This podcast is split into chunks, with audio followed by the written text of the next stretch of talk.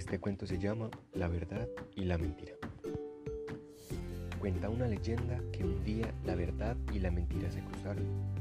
Buenos días, dijo la mentira. Buenos días, contestó la verdad. Hermoso día, dijo la mentira. Y la verdad miró al cielo y ateo el horizonte para ver si era verdad. Y sí, lo era.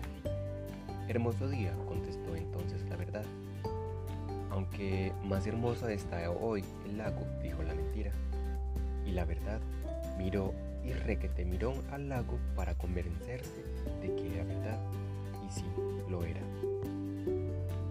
Cierto, está más bonito, dijo entonces la verdad.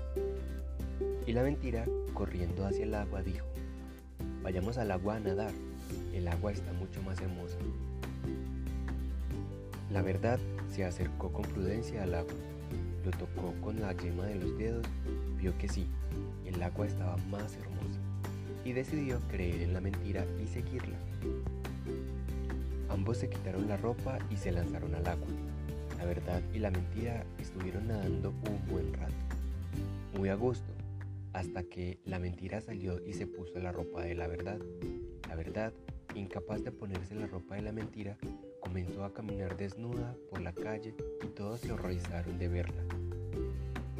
Así es como desde entonces la mayoría de personas prefieren ver la mentira disfrazada de verdad que la verdad al desnudo.